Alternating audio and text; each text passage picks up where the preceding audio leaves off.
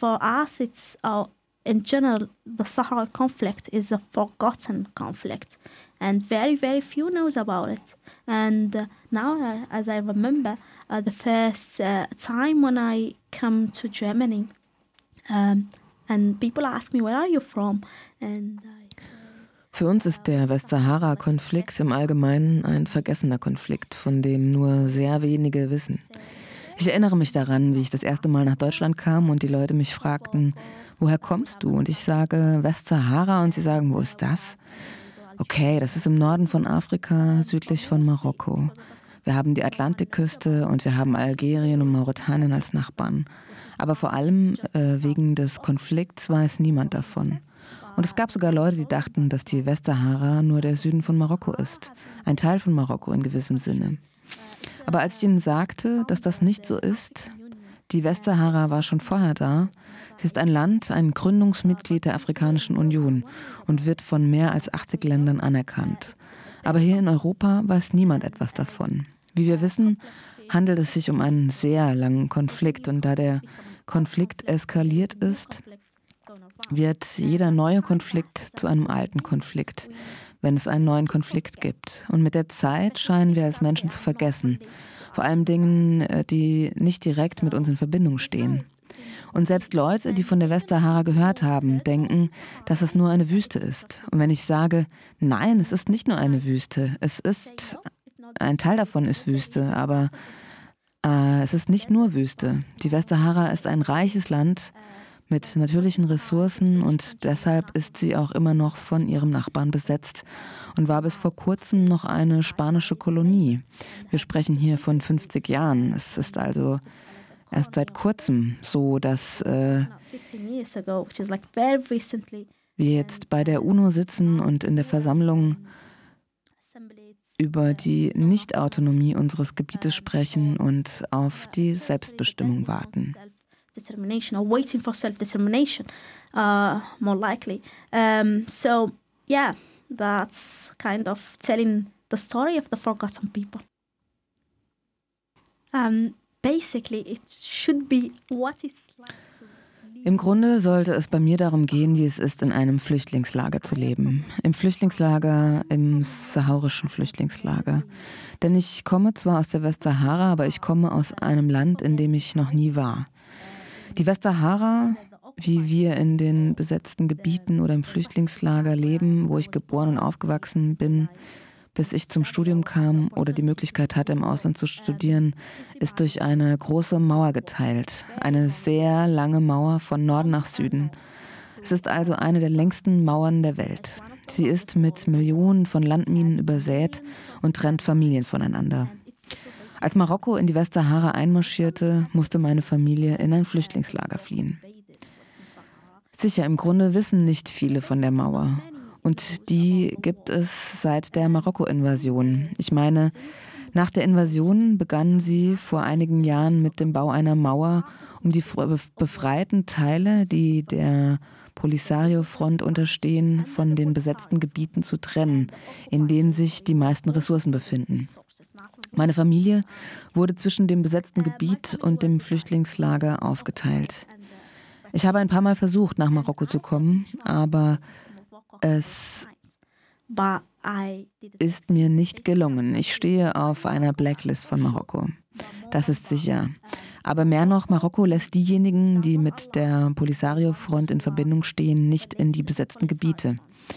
Und wenn man als Aktivistin unter der marokkanischen Besetzung lebt, ist es für einen noch schwieriger, den Alltag zu meisten.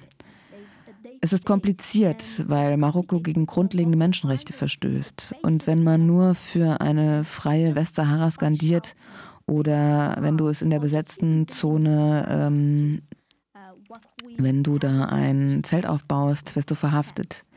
Niemand wird wissen, wo du bist. Und ich weiß nicht, vielleicht hast du Glück und eine internationale Organisation sucht nach dir. Und Marokko muss etwas vorlegen, einige Informationen über dich, aber nicht viele Menschen haben das Glück. Es gibt Tausende von Sahauris in den Gefängnissen von Marokko.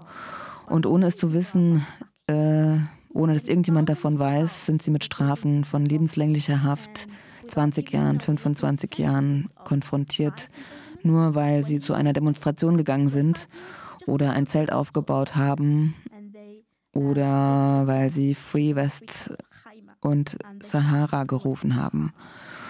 Und so ist es dann in den besetzten Gebieten. Für uns im Flüchtlingslager, denn wir sind Flüchtlinge, aber wir sind keine Migrantinnen, denn das ist etwas anderes. In gewissem Sinne, also im Grunde genommen, wenn man in ein anderes Land auswandert, dann deshalb, weil man ein besseres Leben führen will. Aber wir mussten vor der marokkanischen Invasion fliehen. Um nicht getötet zu werden, mussten wir das Flüchtlingslager bauen und auf die Zusage der UNO warten. Die UNO hatte den Sahauris versprochen, ein Referendum abzuhalten, bei dem die Sahauris entscheiden können, ob sie einen unabhängigen Staat gründen, sich Marokko oder Mauretanien anschließen wollen oder was auch immer. Und join Morocco, join Mauritania or whatsoever. And to the best of your knowledge, es ist nicht im Interesse der UNO beziehungsweise der größten Interessensgruppen. Es tut mir leid, dass ich darauf hinweisen muss, aber die Sahauris glauben nicht mehr an die Rolle der UNO. Wir haben 30 Jahre auf ein Referendum gewartet, das nie stattgefunden hat.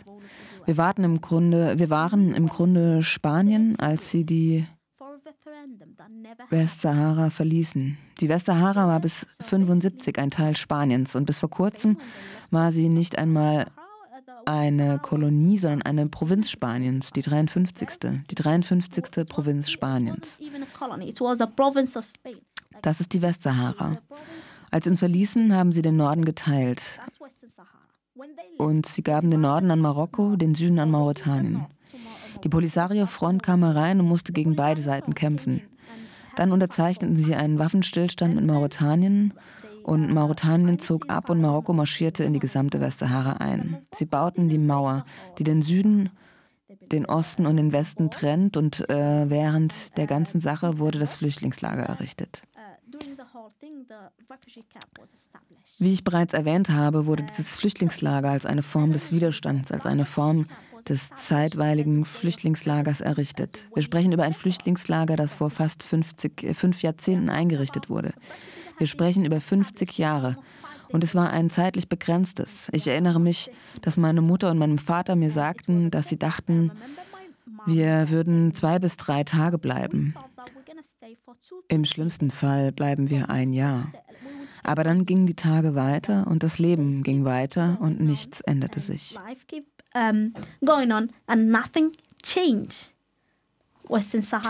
In der Westsahara beschloss die Polisario-Front, einen Waffenstillstand mit Marokko zu unterzeichnen, um das Referendum zu unterstützen.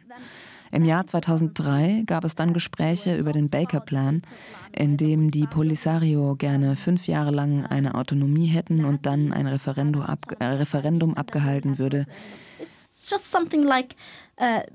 Dieser Plan war nicht das, was wir unbedingt wollten. Es ging darum, irgendwie ein Referendum möglich zu machen und da würden wir dann eben auch noch mal auf unser Recht verzichten und weitere fünf Jahre warten, um dann das Referendum abzuhalten und zu entscheiden. Aber nach diesen fünf Jahren, 2008, ist wieder nichts passiert, denn Marokko hat das Referendum sabotiert und wir warten weiter.